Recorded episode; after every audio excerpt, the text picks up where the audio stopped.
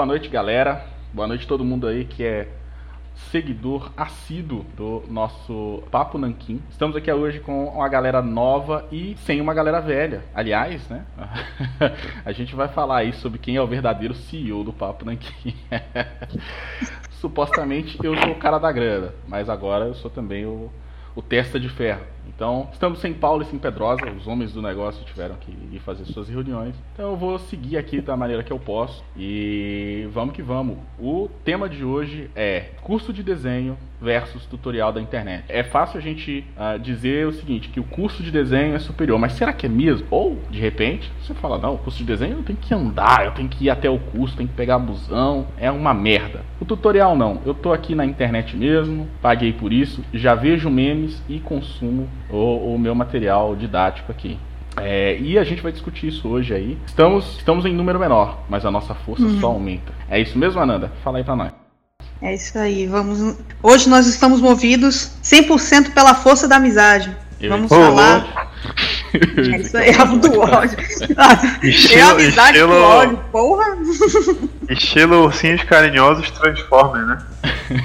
Ursinhos carinhosos Transformers.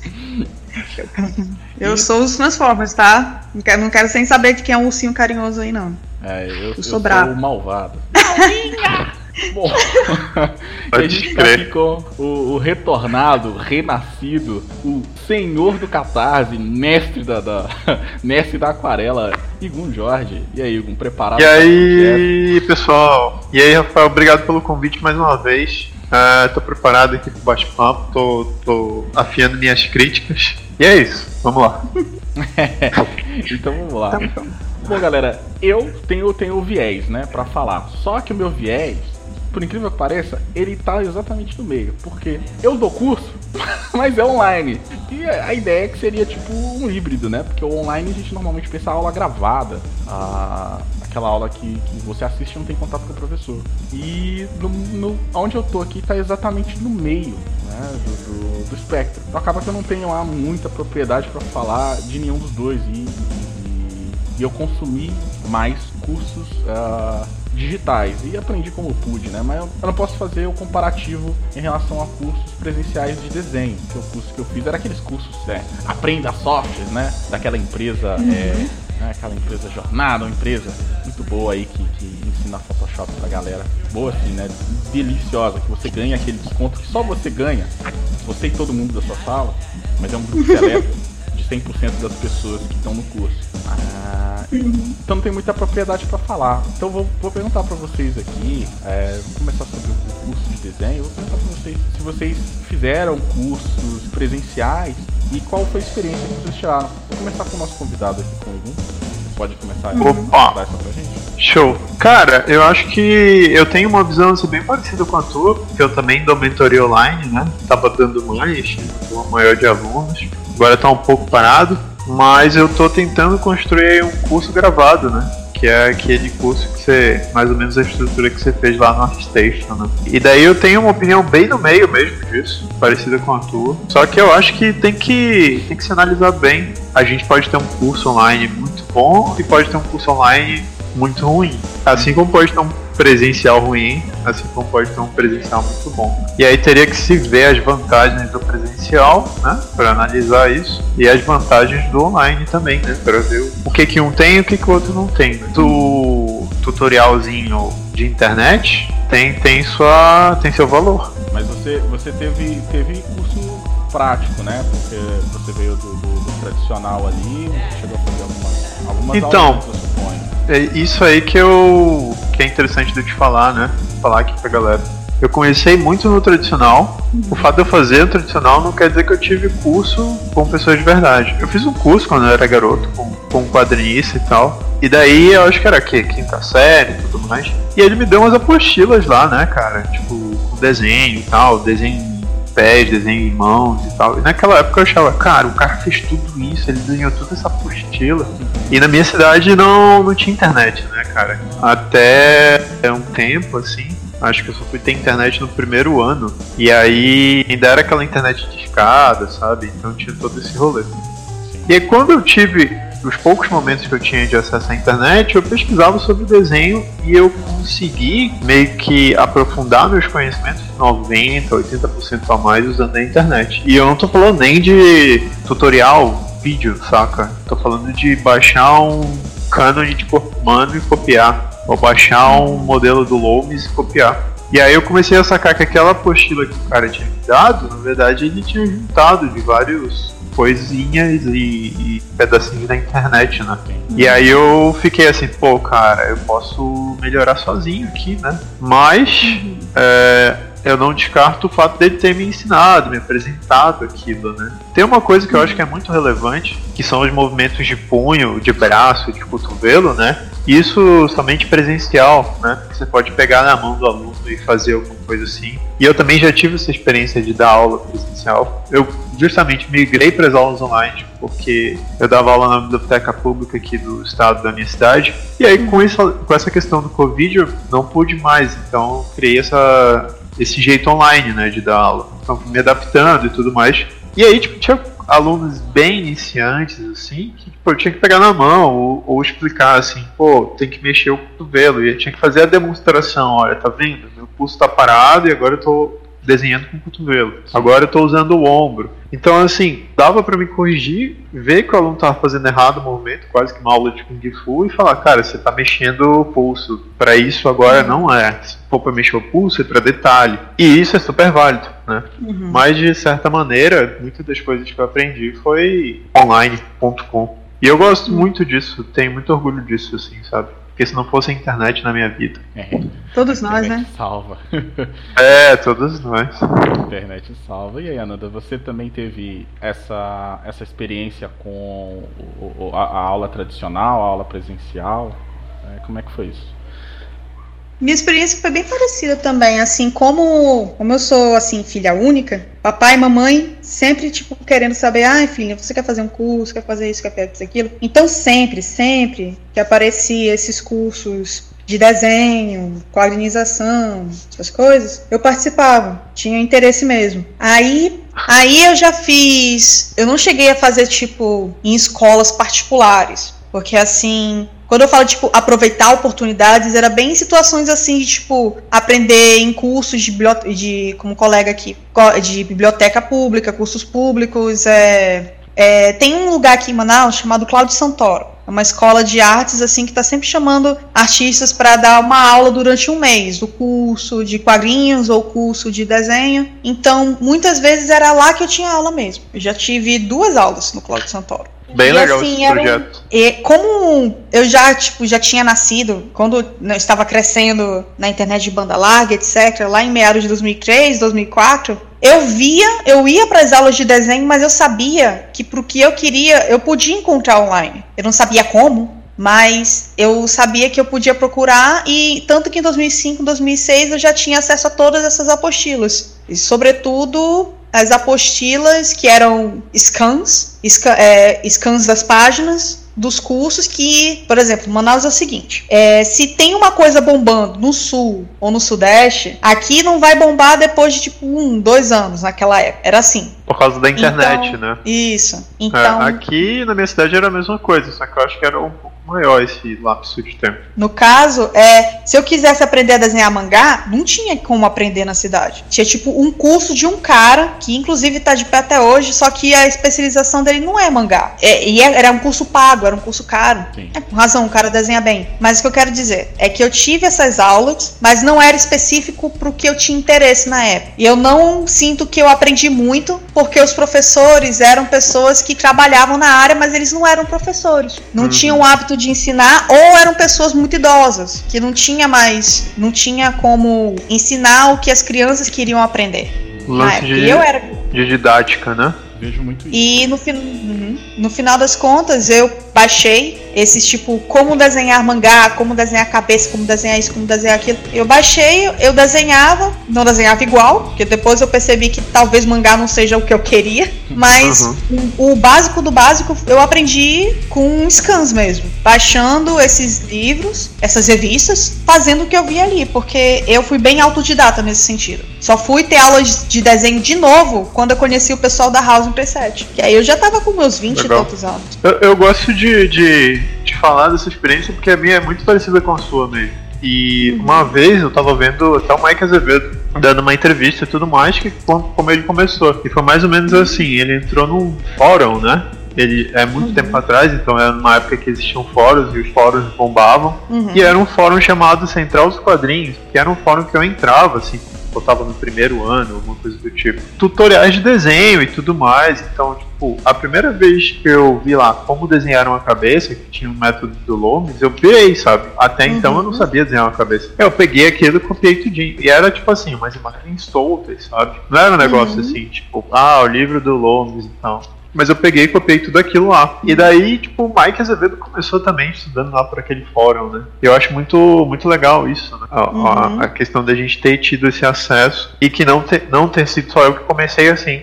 Aí o fórum, com o tempo, não existe mais, né? Eu acho que ele não virou nem nada, nem site, nem uhum. nada. Mas outro dia eu tava vendo que ele ainda existe, né? Tu consegue achar a central dos quadrinhos fora e eu consigo ver as uhum. coisas que eu copiei há muito tempo atrás. Nossa. Mas uma coisa que eu acho legal também é o curso de desenho presencial, eu também tive essa experiência. Então, por exemplo, eu não sabia mexer com grafite. Isso era uma, uma coisa assim que eu não sabia desenhar com grafite. E aí eu fiz um. tô fazendo uma escola técnica, né? Que é pública também, que é o, a escola Centro de Artes Cândido Portinari aqui da minha cidade. E aí uhum. tem um professor incrível lá que me ensinou a usar o grafite. E tipo assim, uhum. ele ensinou como usar o grafite, fez demonstrações, assim, eu vi ele fazendo. Eu vi ele. Ele praticamente pegou na minha mão para fazer, não, faz assim e tal. E eu acho que aprender o desenho de grafite é muito difícil se não for presencial. Eu consigo ensinar aquarela online e tudo mais, mas eu, eu acho que esse ensino presencial ele é muito válido. Não assim que você precise de tudo isso, né?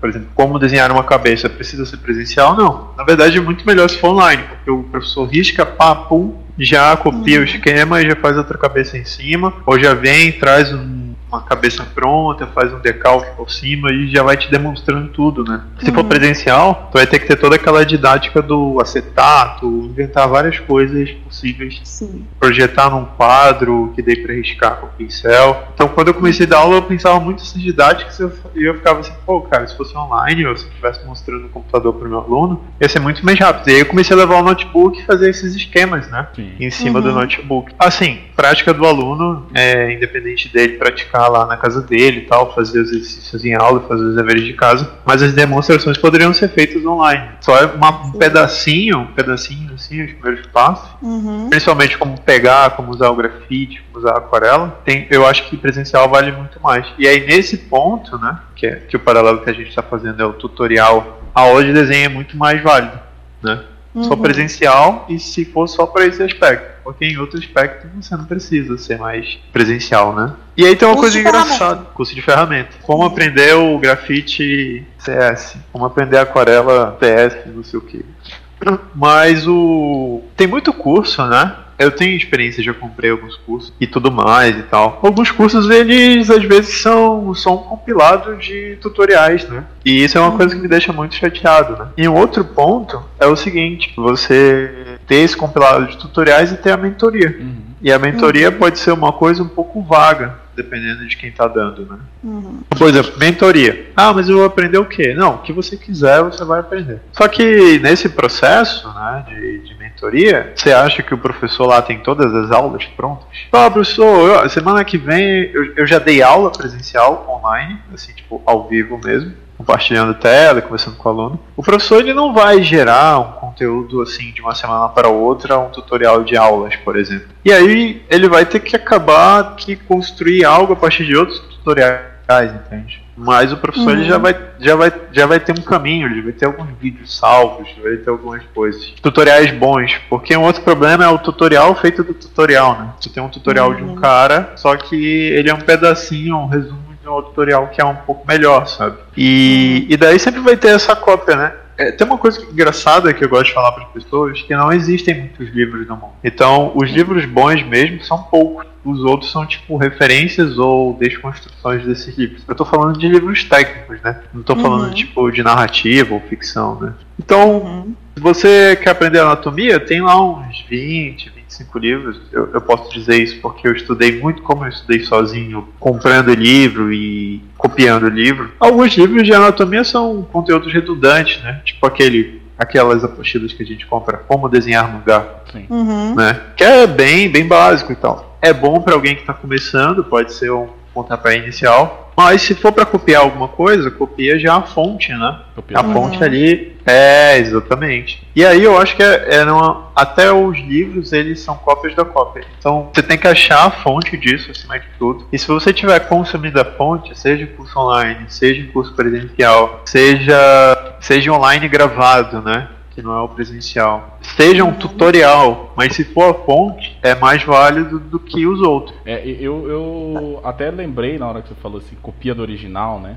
Eu já lembrei na hora daquele caso do do, do, Paulo falando que ele tava com umas ideias ali para fazer fazer um material steampunk é, e, e, usar um, uma certa arquitetura e ele tava procurando saber arquitetura e ele falou assim ah eu vou usar aqui Bloodborne eu falei não cara pega o material que os caras do Bloodborne usaram de referência, entende? Sim. Ah, porque você vai pegar ali a matéria mais pura, né? E, e, e, sem aquela influência. E até você evita certos problemas, direitos autorais, plásticos. Uhum. Uhum. Mas é exatamente isso. Mas quando você Uma das aula, coisas que eu fazia quando, quando eu estudava desenho era estudar a influência do meu, do meu influente, né? Uhum. Então, em vez de pegar lá o Mike Mignola e copiar, eu, eu via quem é a influência do Mike Mignola. E copiava a influência do Mike Mignola, sabe? E, e, e nesse sentido também é, é, é, é, a mesma forma que você desenha que você pensa a aula. Igual, tipo, quando o pessoal vem lá perguntar do curso, eu já, já solto, é real. Olha, o curso é baseado no Michael Hampton, porque ele foi mestre do meu mestre. Não tem, uhum.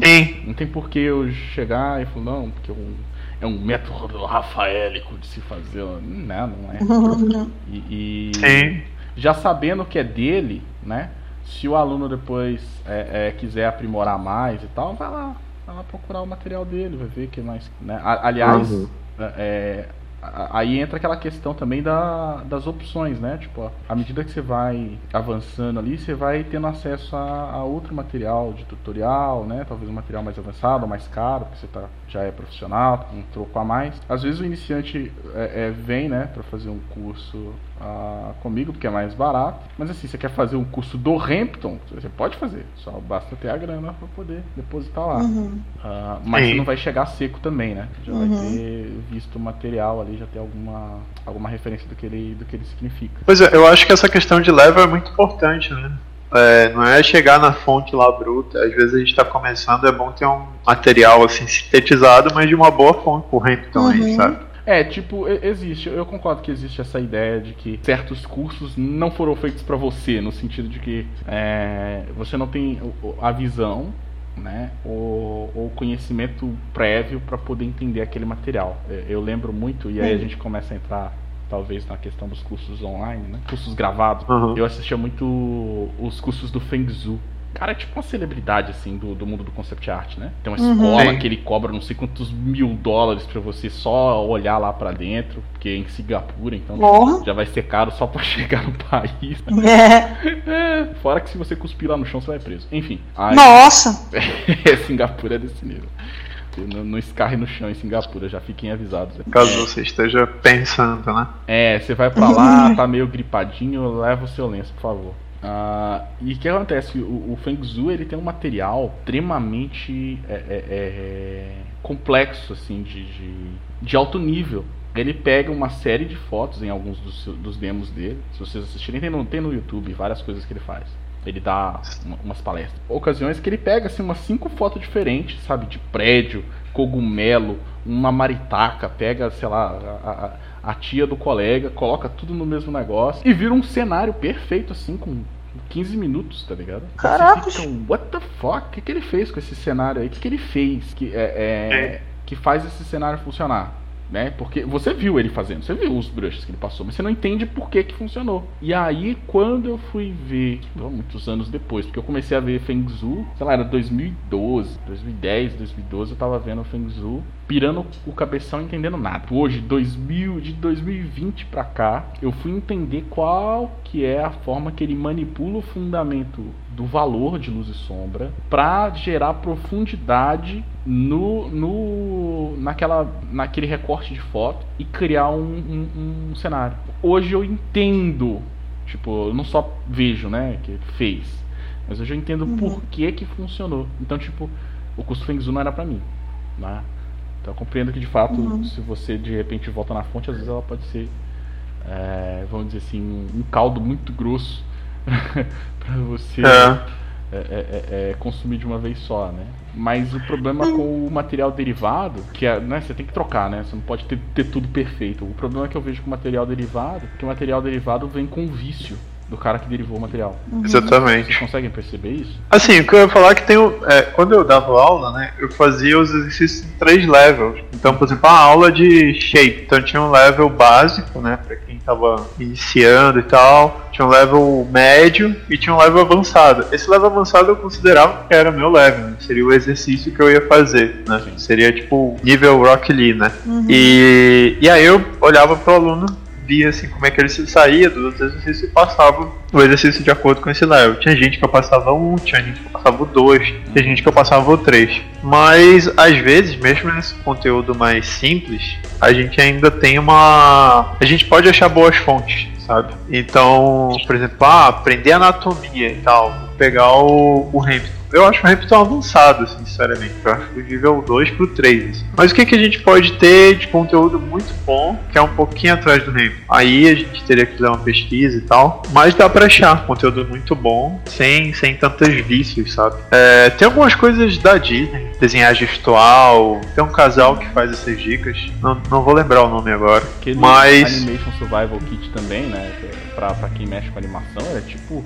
É, você tá aprendendo a tirar com pistola e te darem uma bazuca. Pois é, o Animated Survival é muito avançado, cara. E tipo assim, é, cai naquele ponto assim que, tipo, não existem muitos livros. Aquele livro ali, se tu pegar outro livro de animação, com certeza tem alguma coisa derivada dali, sabe? Ele é muito avançado. Eu acho que eu sei, porque assim, eu, eu entendo, porque assim, eu escrevo muito roteiro. Meu negócio é escrever história, personagem, etc. Então, a primeira coisa que eles te dizem para você procurar para fazer uma história legal, eles vão te falar, vai atrás do herói de mil faces vai atrás uhum. desse, do livro do Herói de Mil Faces. Na verdade, eu, eu tô falhando em dizer para vocês qual que é o título correto, porque tem dois nomes. Tem O Herói de Mil Faces, é baseado num livro, ou é o contrário, eu não tô lembrando. Mas tem um livro que é extremamente acadêmico, que ele fala o, ele fala o livro que é acadêmico explica um monomito. E esse monomito, ele é a base de muitas narrativas de heróis narrativas em geral, que elas são que elas não que elas são similares independente do tempo, da tribo, da, antropologicamente falando. E o Herói de Mil Faces é baseado nesse livro que fala do monomito. E esse livro é muito chato, é muito longo, é muito acadêmico. Quando você vai procurar é, o Herói de Mil Faces, aparece aquela. E sempre aparece um infográfico. Você procura uhum. e aparece aquele gráfico lá da bolinha. Parte de cima, parte de baixo, explicando todas as etapas. Esse que livro é a jornada parte... do herói. Só pra, ficar, só pra galera que tá vendo associar, ouvindo, quer dizer. Isso. Isso mesmo. Então, isso é justamente para bater de. É, não para bater de frente, mas criar tipo um paralelo com o que vocês estão conversando sobre roteiros, no caso. Porque você vai atrás de uma fonte que é muito acadêmica, você vai se estressar, por, e inclusive você vai se achar muito burro, porque aquilo ali é citado por todo mundo, mas você não tá entendendo. É, é tipo isso. Eu entendo que. É, eu posso estar errado, mas eu entendo que o material do, do Campbell é baseado nos livros do Carl Jung, que era um, um psicanalista, se não me engano. Só que Isso, o material era... do Carl Jung era todo assim, fora de ordem, né? Era tipo uma exploração meio que, não vou dizer liberal, mas ela, ela era desorganizada. E aí o pessoal veio depois do Campbell e pôs ordem, né? Mas era basicamente falando que o Carl Jung falou e o Carl Jung falando que o é, é, é, é, o Freud falou. Então foi uma, mais ou menos. coisa baseada. Mais, ele é era porque tipo, a priori o, né? o Carl Jung ele estava associado ao Freud, mas depois ele, eles têm uma rixazinha, né? Sim. E aí a, a, as filosofias deles se separam um pouco. Uhum. Mas assim, o início da obra dele é sempre justificando Freud. Então ele sempre faz uma conexão com o sexual. Só que depois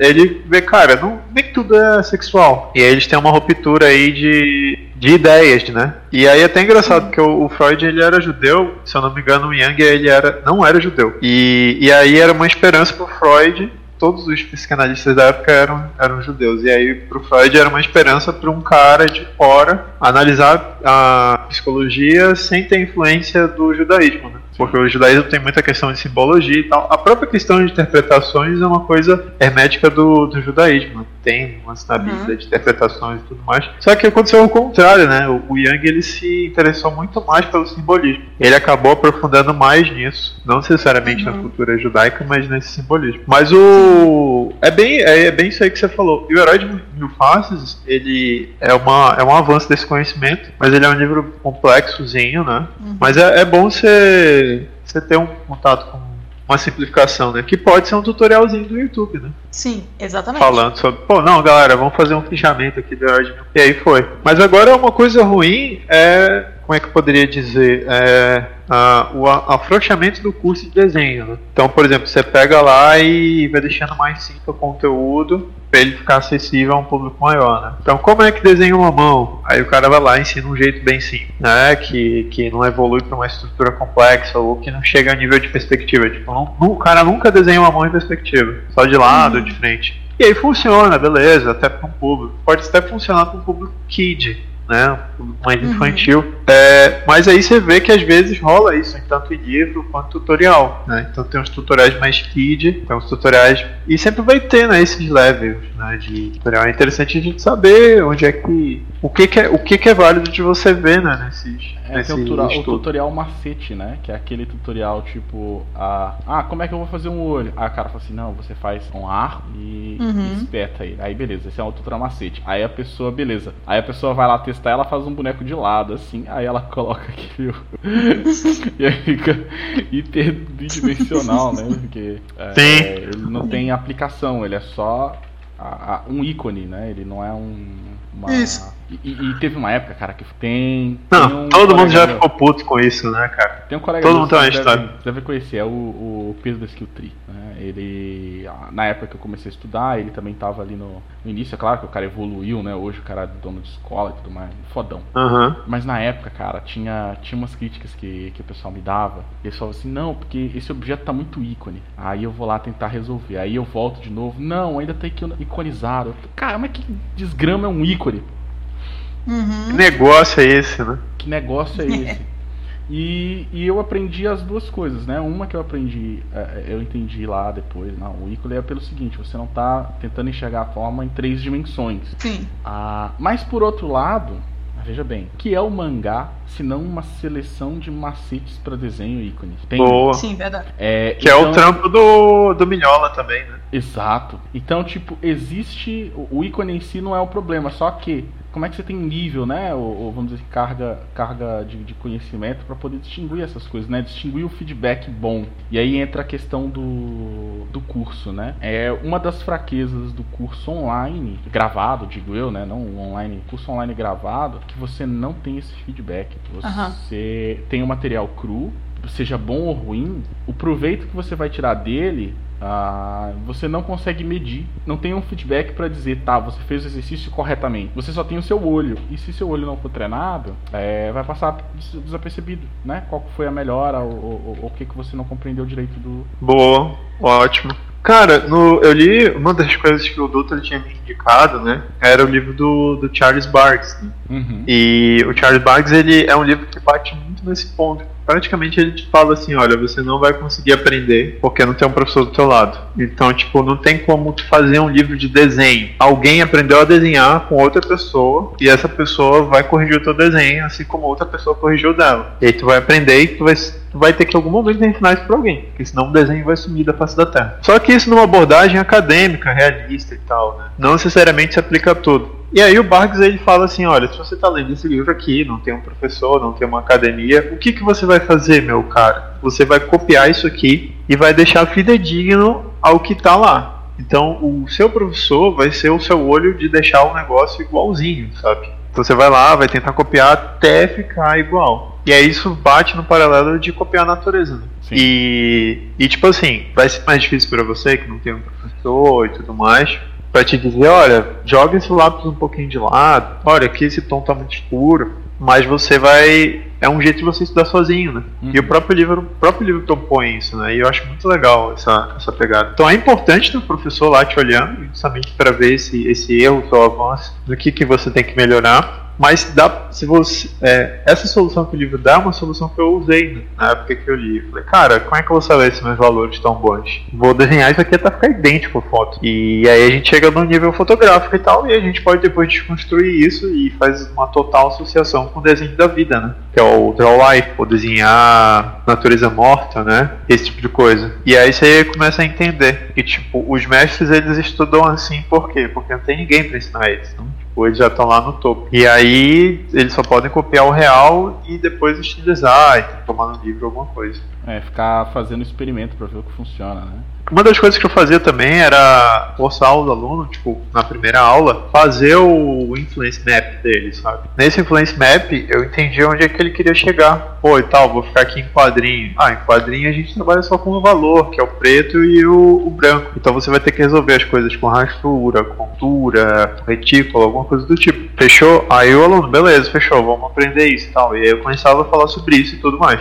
Se o aluno fosse para outro, pô, quero aprender pintura e tal, não sei o que. Pô, então a gente vai ter que dar um passinho além. Não vai ter que aprender a rachura, depois você vai ter que aprender um pouco de brush stroke, depois a gente vai estudar sobre valores. Mas a gente vai estudar sobre valores com rachura, depois vai, vai sugerir esses valores com brush stroke, depois a gente vai sugerir com cores. Então esse aluno precisava chegar até aí, mas nem sempre a pessoa ela para no estilo, no traço, que não precisa avançar tanto. Tem uma coisa que, que acho que foi o carro, como que falou, alguma coisa do tipo, e os artistas todos eles eles têm a capacidade de chegar lá no realismo e tal. Só que alguns decidem parar um pouco antes. Sim. E aí fica um pouco mais cartoon, fica um pouco mais estilizado, mais gráfico. Depende de onde você escolhe parar, né? E aí o teu professor, ele, ele tem que parar, né? No lugar que você quer. Tipo, você não pode, pô, eu quero desenhar quadrinho, aí você vai estudar numa academia de desenho realista. Vai se frustrar muito lá, né? Mas claro que vai te ajudar bastante, porque daí você vai conseguir fazer a nível de realismo, só que com nankin, com dois tons, né? Seria mais ou menos o que o Alex Ross faz, ou o Asad Rib, que é alguma coisa do tipo, assim. Esses artistas mais realistas.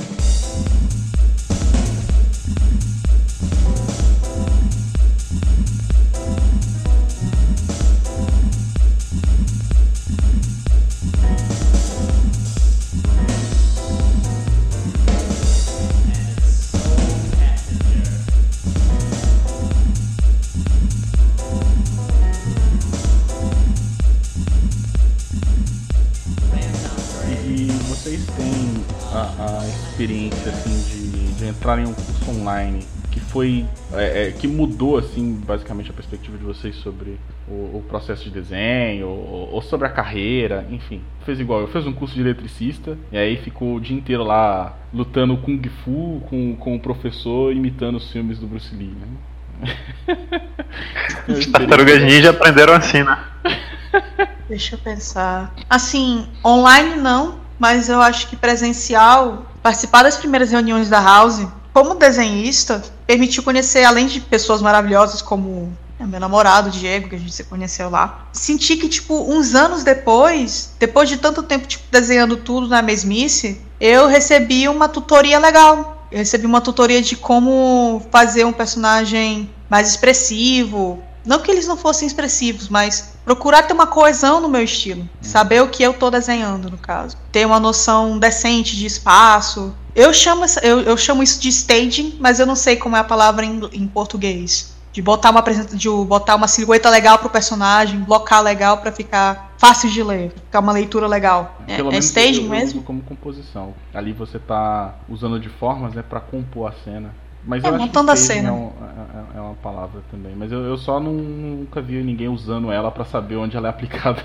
Mas é. É, é para ajudar na leitura, na leitura do personagem, uma silhueta legal, um fundo bacana. E eu entrei lá sem saber desenhar, é, sem saber colorir. Na verdade é que eu ainda não sei colorir, tipo, mega boga, mas agora eu já sei fazer pelo menos uma pintura digital decente. Então, em muitos aspectos foi um curso assim, não curso, mas uma galera que me ajudou muito a crescer como artista mesmo. Teve, teve alguma lição ali? Uma lição? E agora eu vou ter que pensar, porque faz cinco anos já.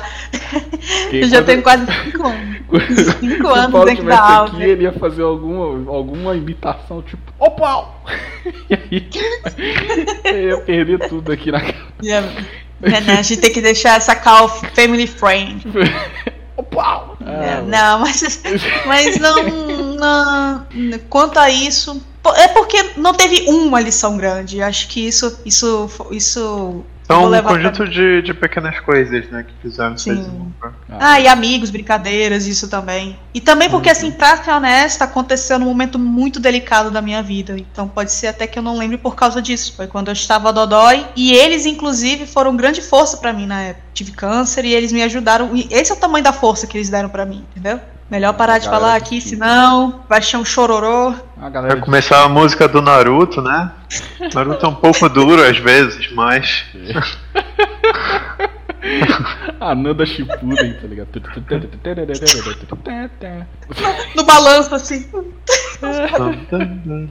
Eu não tinha amigos que faziam quadrinhos, agora eu tenho.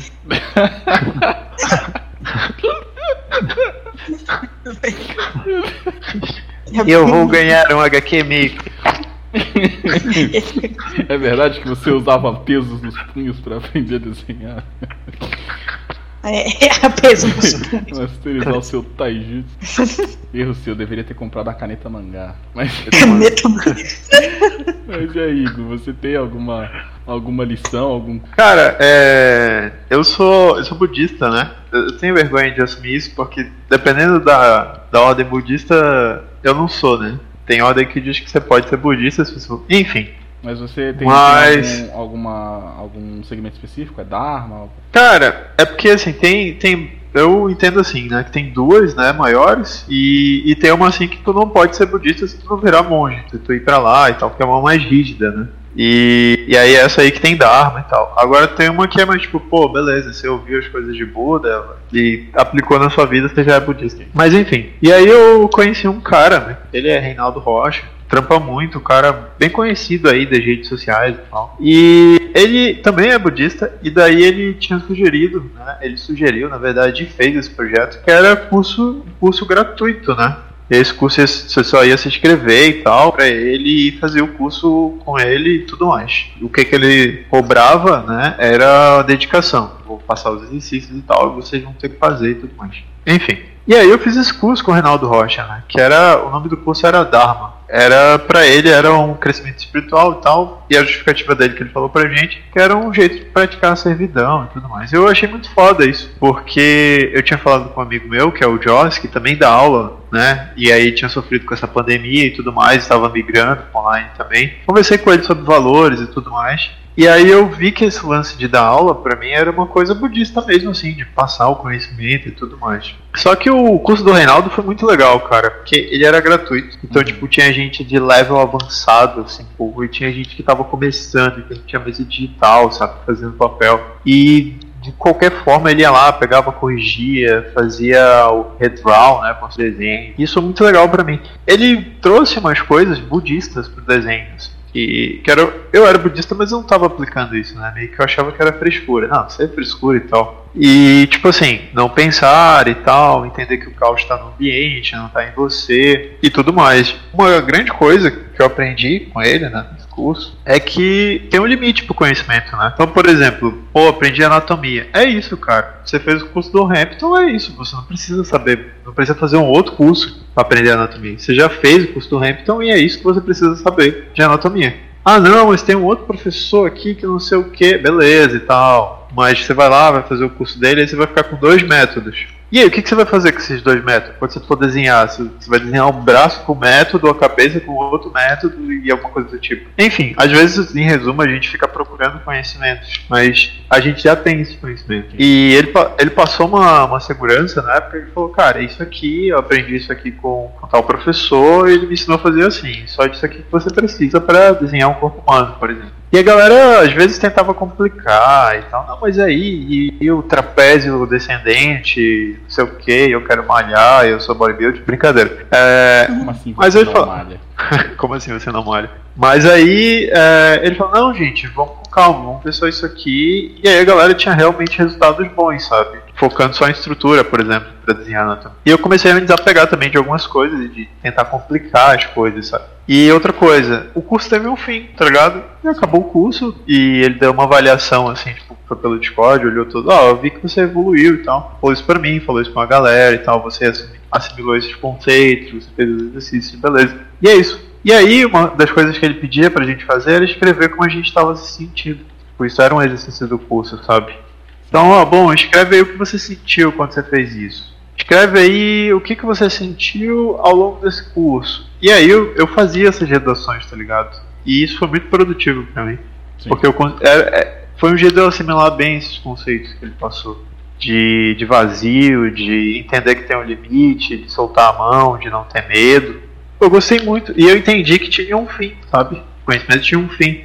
E aí ele falou, é, quando a gente terminou o curso, eu, uma das coisas que eu concluí foi o seguinte, cara, eu não preciso fazer outro curso de desenho. É isso. É, o que, que, eu, o que, que eu preciso aprender? Ah, quero aprender óleo? Claro, eu vou ter que fazer um curso de óleo se eu quiser. Mas para desenho é isso, cara. Eu não, não, não, vou me matar aqui ou achar que eu não sou melhor que outra pessoa por causa de alguma coisa. Tipo, eu já, já sou bom o suficiente, vou, vou praticar esses conceitos aqui praticar de novo, praticar de novo, cada vez vai ficando melhor. É tipo você pegar o livro do Hampton e ficar copiando, né? Não é só copiar, mas depois você aplica, mas tem que treinar a aplicação, você copia, aplica. Mas é uma coisa que tem um fim, sabe? Por si só, não, não é uma coisa que está além disso, ou, ou que tem um segredo oculto num curso e alguma coisa do tipo. Isso também, caso um pouco com o tema de hoje, porque na minha cabeça, tipo, acho que ele não, não tinha essa, esse intuito, mas já era uma crítica a principalmente o que você estava falando, né? O método de desenho do Rafael. Vou te ensinar a desenhar digital, entendeu? Ou isso uhum. não existe, sabe? Só existe o desenho, ou o conhecimento do desenho, você vai lá, acessa e depois você aplica. Você não vai conseguir aplicar 100%, porque você está começando, mas você vai conseguir aplicar e reaplicar e tal. O professor pode te acelerar, ele pode te mostrar a fonte. E talvez isso seja válido, né? Ter um curso, alguma coisa do tipo. Pra alguém te acelerar. Comprar XP, né? Como a gente falou daquela vez. Eu, eu mais ou menos que concordo com essa, com essa de conhecimento limitado. É, eu imagino que é o seguinte, né? O, a sua busca em fazer outro curso seria para, se caso você não absorveu o conhecimento por causa da forma que o professor fala, a linguagem que ele usa, o, os exemplos que ele dá, o outro lhe daria uma alternativa, né, para descobrir outras, outras possibilidades. É, mas é, interessante ver que tipo tem uma tem um, uma pegada mais pragmática aí, né? Tipo você não você não quer ser o, o mestre senhor é, é conhecedor de todas as formas de se obter conhecimento, né? é tipo assim, olha, já, eu já tenho esse aqui, e vou usá-lo, né? não vou jogá-lo fora. Acho é, essa ideia massa. E a gente vê muito, muito caso de, de, de da pessoa jogando material é, de aprendizado fora, é, desfazendo do conhecimento, né? Tipo, não tem porquê, cara. Uhum. É, uma que ele não ocupa espaço, né? e, e, outra, você tem a lance das sinapses, né? Você usa aquele conhecimento, você casa ele com outro conhecimento e você gera algo novo. Né? Assim, não necessariamente novo, mas você é, tem aquela perspectiva nova que é, é, é antes você talvez, por exemplo, não percebesse que dava para se avaliar. Aí eu vou dar um exemplo muito legal que rolou uma vez. Tinha um colega falando sobre perspectiva que ele não estava conseguindo alinhar é, os elementos da cena. Ele queria colocar a cena, a cena não ficava interessante e tal. Mas eu notei que o gesto dele era bom ele, ele fazia um trabalho de gestual muito legal.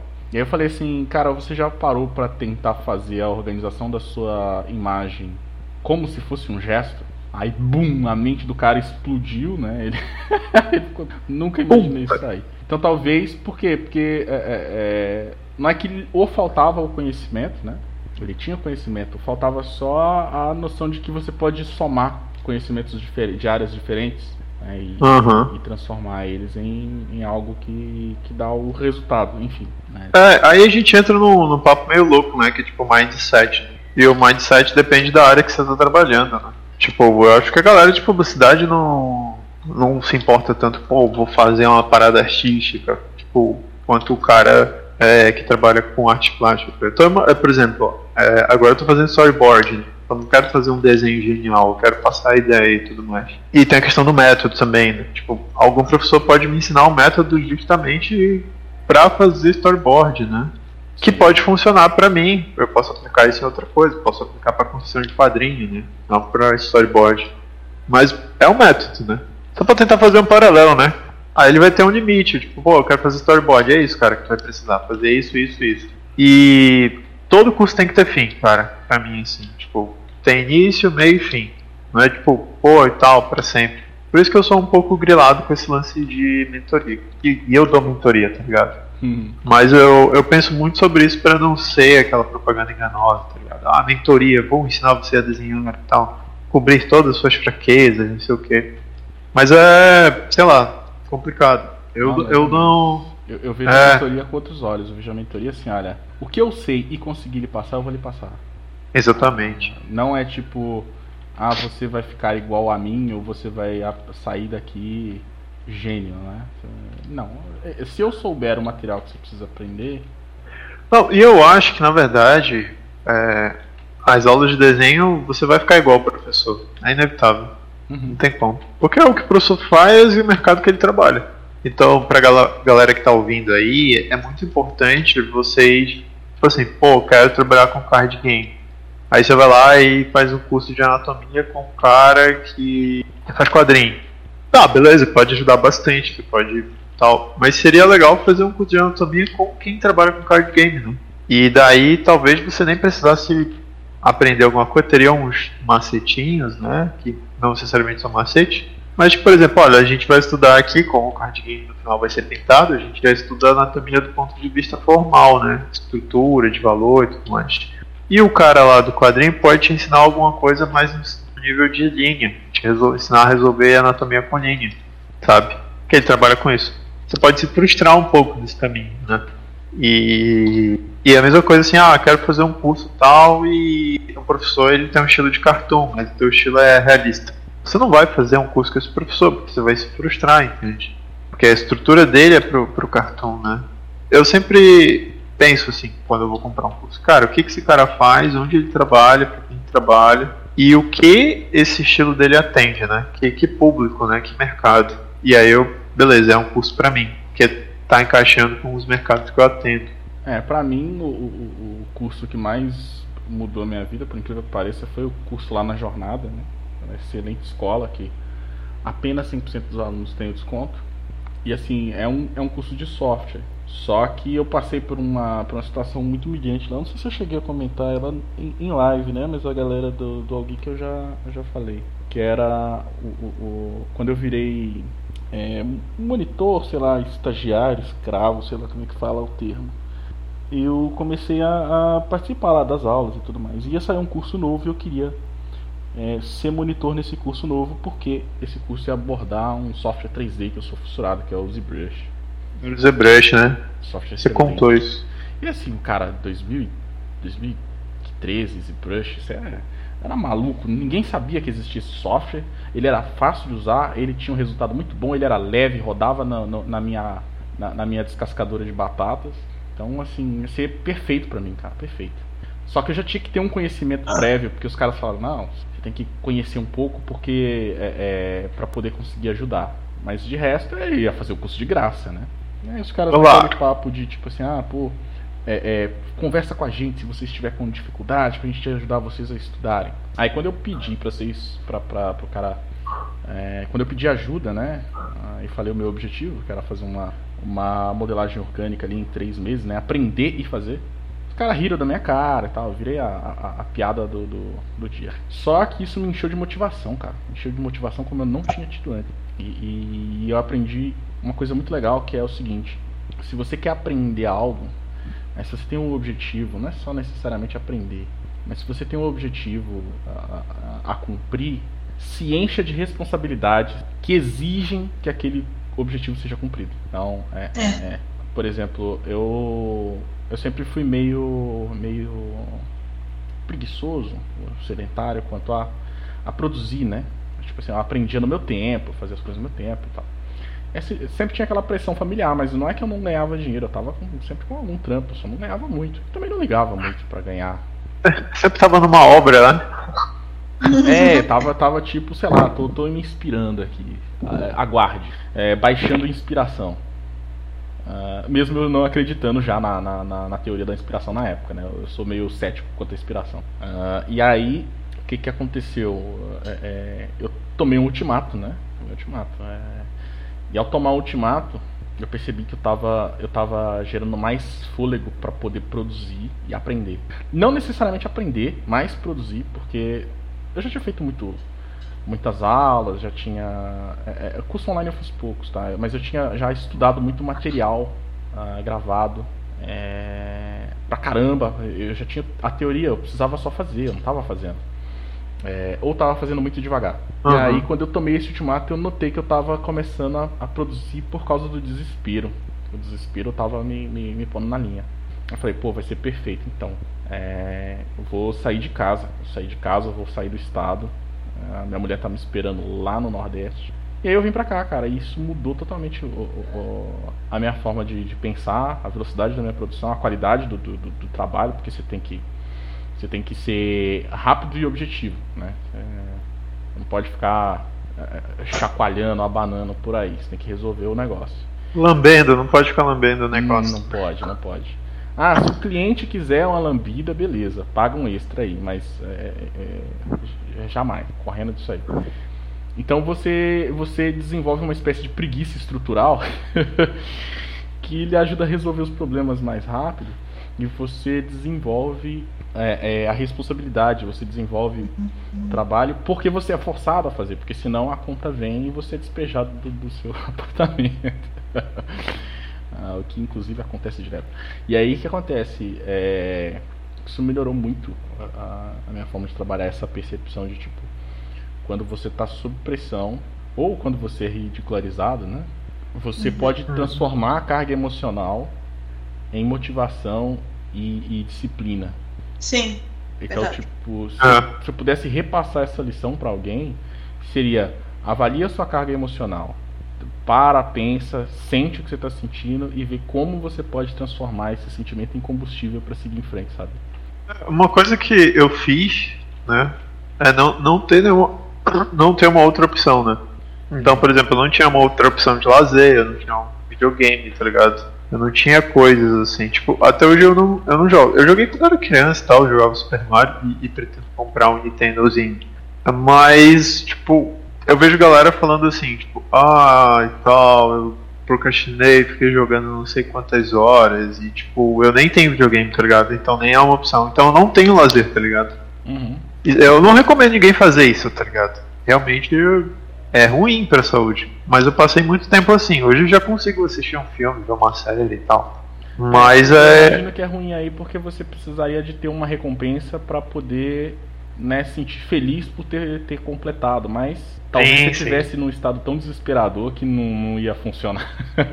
não, pois é. A, por exemplo, um, eu tava até brincando, né? Tipo, um amigo esses dias que tipo, a recompensa, pô, vou descansar aqui vendo um tutorial. E eu vou lá e vejo um tutorial. É, cara, é absurdo o quanto que isso influencia a minha mente. Porque, por exemplo, hoje em dia eu me divirto mais vendo tutorial do que vendo Netflix, sabe? Tipo, via ver esse caraca, mano, sou meio doentinho da cabeça e tal. E quando eu vou relaxar, eu pego um tutorial pra ver, eu fico salvando aqui pra assistir mais tarde e assisto. Mas é, é legal essa, esse lance aí da, da, carga emocional. É importante ter, né, na verdade, essa é a carga emocional. Mas é, às vezes a pessoa não, não tem, tá ligado?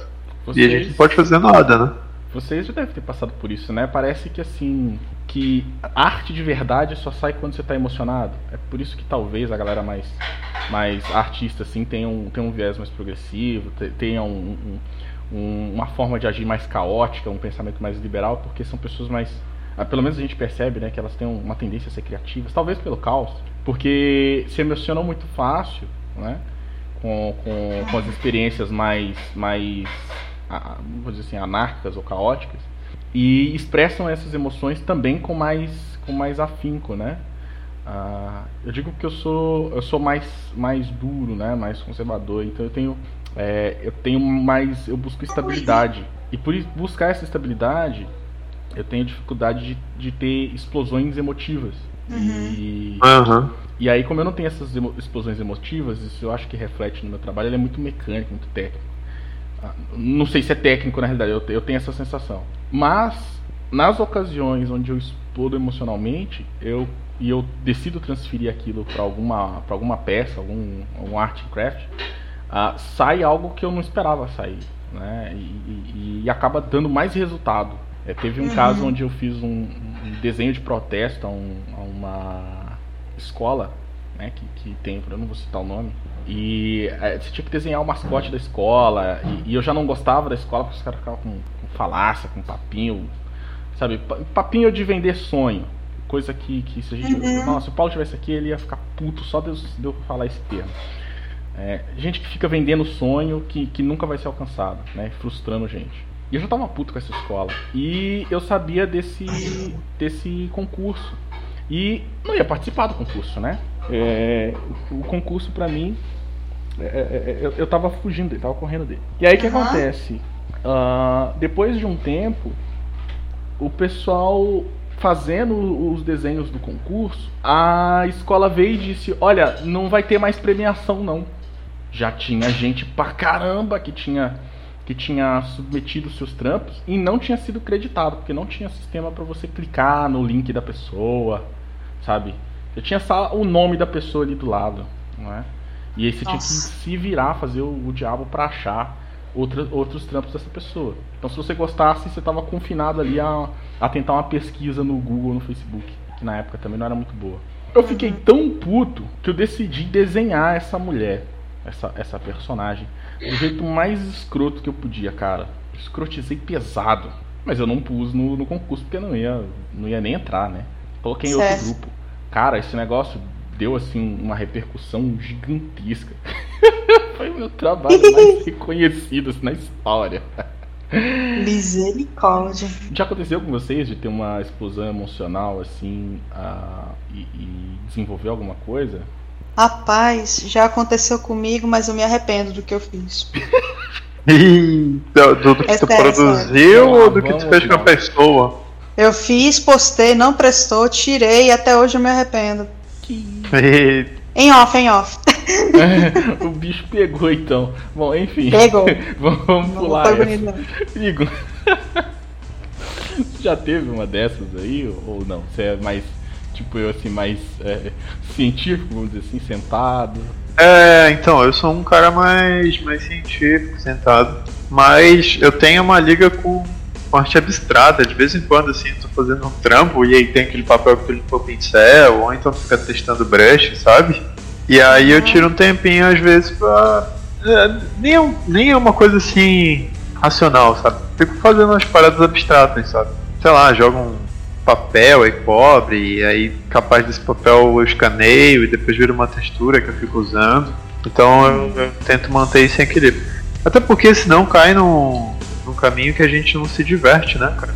A galera me falava isso, todo mundo me falava, pô, mas você se diverte ainda fazendo isso que você faz então. Era o que eu ia perguntar. E aí, é, pois é, então. Aí eu, eu ficava meio, pô, não, não tô me divertindo e tal. E eu ficava meio mal. Isso, isso eu acho que, que em 2013, 2014 e aí tinha uma amiga minha que era muito engraçada, que ela fala, cara, assisti um episódio de Irmão de Orel, que é a tua cara. Aí tinha aquele episódio do Profissão Palhaço. Tu, tu é palhaço, tu tem que fazer os outros rir, mas tu não pode rir, tá ligado? É tipo militar, tá ligado? Aí eu fiquei, caralho, mano, minha vida e tal. Só que aí eu fiquei, irmão de Orel, trazendo grandes reflexões pra minha vida. Aí eu fiquei nessa reflexão, né? Tipo, pô, mas é isso, né? O palhaço tem que rir mesmo e tal, não pode ficar nessa neura. E aí eu tentei trazer um pouco disso pro meu trabalho, né? Hoje eu tô mais de boa com isso, né? ainda uhum. tô um, um, pouco mais técnico e tal. Mas às vezes é. Eu faço o negócio errado, eu deixo assim mesmo, sabe? Tipo, pô, não, beleza, é, tá estilizado, sabe? E às vezes é, é, é, complicado falar sobre isso porque tem uns iniciantes que falam, não, pô, mas é meu estilo. Né? Mas não é isso que eu tô querendo dizer. Por favor. deixa, deixa eu explicar. É, então. É tipo assim, ah, eu fiz um braço um pouquinho mais jogado pra cá. Ah, focando gestual, mas fudeu com a anatomia. Beleza, vai ficar assim então. Porque tem, tem galera que, que faz assim, né? Então, tipo, o traço do Mignola é diferentão, mas ele é, ele é bem conceituado, né, por ter feito isso. É um cara que foca em shape, não foca em anatomia, né? nem uhum. realismo. E aí, beleza, esse, esse é o, essa é a função do trabalho do cara. E, e aí eu penso assim, tipo, qual é que seria a função do meu trabalho? Seria um negócio que foca em shape? E uma das coisas que eu falava em aula, que era justamente para ajudar os alunos, né? Eu simplificava em três, né? Fazia um tripé. Olha, todo desenho para ele ficar bom, ele tem que ter um tripé e tal. Aí você pode ser muito bom em perspectiva, você pode ser muito bom em gestual, é, muito bom em line art. Aí você tem um Kim Jong-gi, beleza? Uhum. Mas o, o Kim Jong-gi trabalha com essa dinâmica, né? Ele não, tu vai ver o trampo de cor, ele não, não faz um hiperrealismo, ele não faz um, é, uma pintura, sabe, com óleo, alguma coisa do tipo. Aí você vai ver o, a galera que pintura, pinta com óleo, o foco dela é o que? Dos valores, composição cromática. Se ela for muito realista, ela nem é tão focada em composição cromática, porque para te ter muito realismo, simplifica a paleta de cores tipo os russos, que usam quase um cinza, alguma coisa do tipo. Mas aí tu vê que tem essas limitações, né? E, e aí eu, eu fico pensando no meu traço, na minha, nas minhas limitações assim que eu, que eu escolhi como traço, que às vezes saem, e, e aí eu tento me expressar um pouquinho nelas para deixar isso divertido, sabe? Entenderam? Não sei tu. É, Entendi. É, pra mim é um pouco complicado porque eu não sei se eu divirto com desenho não. tem hora que. Pois é. Eu, eu divirto assim. Igual agora, eu tô fazendo aqui um, um quadrinho de fantasia. Mano, eu, eu achei esse quadrinho muito louco. Ele é tipo um He-Man, assim, né? O cara que pediu fazer é tipo um He-Man. Achei do caramba uhum. esse quadrinho. Não tem história nenhuma, é porrada, os bonecos têm uns design maneiro, eu curti. Ah, e, e acho massa. Cara, qualquer outra coisa que eu esteja fazendo para cliente, normalmente eu fico, tá, tá, trabalho, trabalho. Eu só uhum. descobri a diversão de novo quando eu comecei a fazer furry gay, cara. ah, sim. E, não é porque, tipo assim, eu gosto do conteúdo. É porque eu rio demais, cara. assim, como pode alguém gostar desse cachorro? Como pode? em cima do outro cachorro. e achar isso aqui, tipo, realmente interessante. E estarem me pagando pra fazer isso, né? E muito. E, e muito, e, pô, cara, que louco. Né? É, e, aí eu fico até criativo, eu falo assim, não, cara, eu vou colocar esse negócio aqui porque eu tô achando, eu tô. eu tô rindo sozinho, tá ligado? Aí eu vou e aumento. e, e, e, aí o cliente fala, pô, do, do caralho, isso aqui tá muito bom. eu amei! então assim, não é que tipo Uh, eu, eu, me divirto desenhando no sentido, tipo assim, que legal renderizar um, um, um, um falo animal, né? Mas tipo assim, caraca, velho, isso aqui é, é, uma piada muito boa. Muito louco. Isso aqui é muito. É, os trapalhões versão. versão E assim, é, eu é, faz mais ou menos um ano, um ano, dois, vai lá, que eu também tô, tô fazendo essas artes assim eu ainda tô, não estou em posição de escolher minhas commissions, mas de vez em quando vem uma. É, é, cada uma, é cada, é cada uma que vem em duas e vira quatro, entendeu? Uhum. É, também é Caraca. muito divertido. É, e normalmente é a mesma galera, entendeu? A mesma turma. É legal Aí, que tipo, são clientes fiéis também, né? Eles, são. Retornam. Oxe, volte. É aquele, volte sempre. Volte sempre. O, uma coisa que eu, que eu fazia, né? Eu sempre achava uma, uma via de mão dupla, assim, pra, pra me expressar, né? Então, uma época que eu tava fazendo grafite pela cidade. E aí, isso aí também funcionava como alívio, sabe? Pô, legal. É, é então, aí eu podia pintar e tal, fazer textura. Às vezes o muro tava todo cagado. E falar, cara, tem muita textura aqui e tal. E eu ficava loucão dessa textura e tal. E, e, aí, mano, era isso e tal. E era uma, uma, fase assim que eu tava começando na pintura digital, porque eu sempre tive muito. Sempre fui muito um cara da linha, né? Eu era o cara da linha, o cara que queria fazer quadrinho e tal. Uhum. Hoje eu trampo com quadrinho e tudo mais, mas eu, eu, sinto que eu não posso ficar só nisso, né? Tem que aprender a pintar, né? E, e o grafite foi um jeito disso, tipo, era um lugar que eu podia me expressar mais tranquilo, fazer uma parada mais gráfica, desenhar uma escarpa aí pela cidade e tudo mais. Uhum. E eu não ia estar tá me comparando com o Rembrandt, por exemplo. Tipo, uhum. porra, um uhum. Rembrandt. É um grafite, mano. Tipo, o Rembrandt tá totalmente fora de contexto aqui. E achei, achei, achei legal nessa então. Legal, poxa vida. Eu sempre. Eu tinha muito interesse em grafite. Até um dia que teve um workshop de grafite. Aqui em Manaus teve. Eu fui, fui com a minha prima. Só que Manaus é aquele sol imperdoável. Aí eu me pergunto, caraca, mano, o cara tem que ser tem, que, tem que ser muito, muito resistente a esse clima de Manaus para fazer grafite, que não dá não, gente. Se não tá é, mas mais... essa, é. essa parada foi um dos motivos de eu ter parado também de ter feito. Porque a galera. A, é, a galera tava. Não tem uma remuneração muito boa. Aqui na minha cidade, tá? Em outros lugares é super de boa, você consegue viver disso tudo, tudo mais. Só que aqui a galera não, não, não dá uma remuneração boa e você machuca muito seu corpo, sabe? Tipo, levantar, subir, carregar tinta, subir andaime. É, andaime. pegar, pegar uhum. sol, saca? Tipo, o último que eu fiz tinha 8, tinha 16 metros. Mas eu dividi com um cara, né? Que foi o Rogério Nomad, que é um artista daqui. Aí ele pegou 8 e eu peguei 8. Aí, mas a gente subiu o andaime, subia, descia, subia, descia. E eu só uhum. topei porque era um trampo social, sabe? Era pra re reabilitar, né? Uma área, né? Um residencial. Uhum. Que na verdade estava com um índice. É, esses residenciais, né? Que ficam um pouco perigosos com o tempo, começam a acumular coisa. Públicos, né? Sim. Que o Minha Casa Minha Vida. Eu topei, tal, fui lá. Realmente, é um trabalho que é muito cansativo. A última coisa que eu vi de um grupo daqui de Manaus foram. Vocês estão sabendo, tá cheia, né?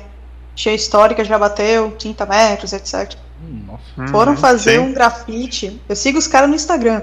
Eles foram fazer um grafite numa ponte que ela conecta duas partes da cidade e é uma ponte entre dois bairros. Eles falaram que eles desceram de rapel para fazer o negócio. Perigosíssimo. Descendo de rapel para fazer lá o, o grafite deles. Eu, mano, deu me livre, bate uma maresia ali já era.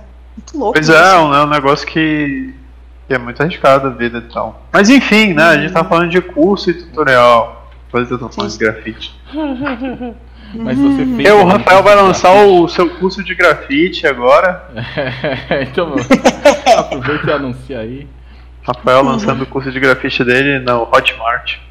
To totalmente, totalmente online. Agora eu vou, vou franquear meus cursos, tá ligado?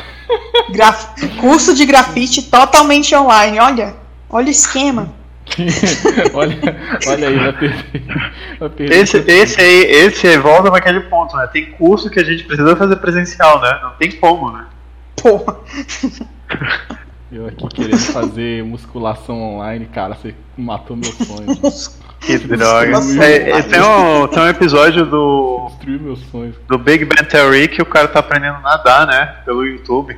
Aí ele fala, não, não, agora não posso. Às 16 horas eu tenho aula de natação. Aí ele deita no chão, coloca um vídeo e começa a nadar, tá ligado? Nesse nível aí, eu não quero ir na musculação não. Aprender esse bodybuilding em casa. Eu vou levantar aqui o copo de água. Vamos levantar da cama. aliás, aliás, bebam água aí. É, galera, bebam água.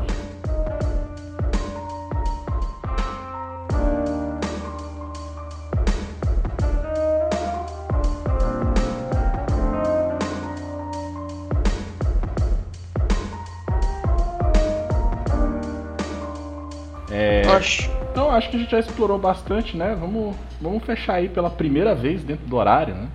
Do que há uhum. poucos anos, né? Por isso, já vou avisar o Paulo, ó, só aceito agora participar de live que tiver apenas três pessoas. É, e o meu rival aí, o Pedrosa, pode ficar em casa, pode aposentar. não precisa vir não. Mas eu tô aqui representando o Clip Studio Paint. Não! Hoje ele.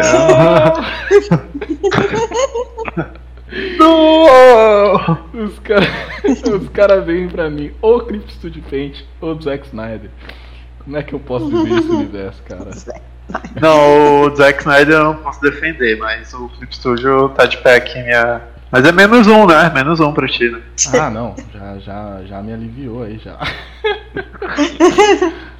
Essa realidade é menos cruel agora. Pô, então, galera, vocês têm aí um, um, uma consideração final e um recado para deixar pra galera que, que vai escutar a gente aí no podcast? Compre o curso do. Não, brincadeira.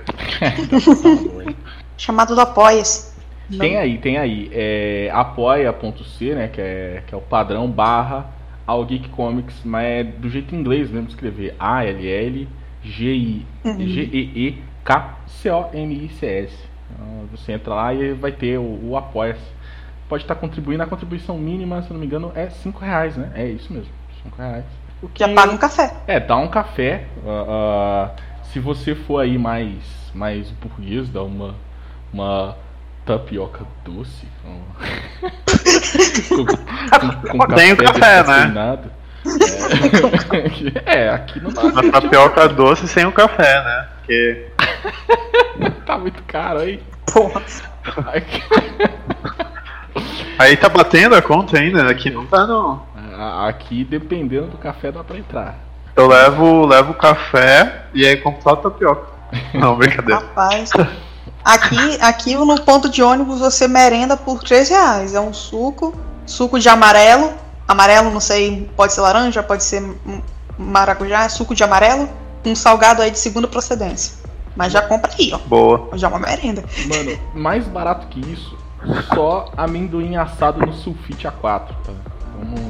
É, é, não me venha dizer que é muita.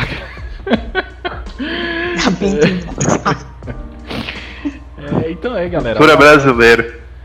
É o apoia Pode... que vai permitir a gente aí continuar transformando as lives em podcast para vocês ouvirem quando quiserem, sem precisar ficar olhando para a tela, embora esteja fazendo esse maravilhoso desenho aqui. Quem perdeu, uhum. perdeu, né? Mas é, é, é, gostaria primeiro de, de, agradecer então a presença dos nossos dois convidados aqui de sempre, a galerinha, galerinha cartinha marcada, mas é, é, são cartas boas, são um combinho aqui, são os, os dois braços do Exódia é, que a gente tem aqui na Cal. Obrigado Ananda, obrigado Igor por comparecerem aí. No mais, né, faça o meu curso aí. Não vou explicar onde vai procurar mais não, tô cansado de explicar. Se vira aí, entra no, no, no, no perfil do Algeek aí e pergunta, pergunta quem atende. Deve ser o Pedrosa, né? Ele é pobrezinho, tem que ficar atendendo se ele paga as contas. Dá trabalho pra ele, né? É, não tem nada que fazer o dia todo. Mas é. É, é isso aí, é, é, é, isso, isso sou eu, né? Eu gosto de falar mal das pessoas que não estão presentes. Se poder se defender. é, porque se pudesse defender, aí já não vale mais a pena, né? Pô, posso apanhar. então, isso aí é uma coisa que vale fazer online, né? Presencial é, é pior. Né, não. Os caras vão me dar uns golpes de Kung Fu aí. Eu não vou querer reagir, entendeu? Porque eu sou uma pessoa cata e quando eu reajo é muito foda. eu não quero, não quero humilhá-los. então, mas muito obrigado aí, galera, por comparecer. Obrigado a galera que, que tá assistindo ao vivo e curtindo aí no, no podcast. E é isso aí. Até mais. Tchau. Tchau.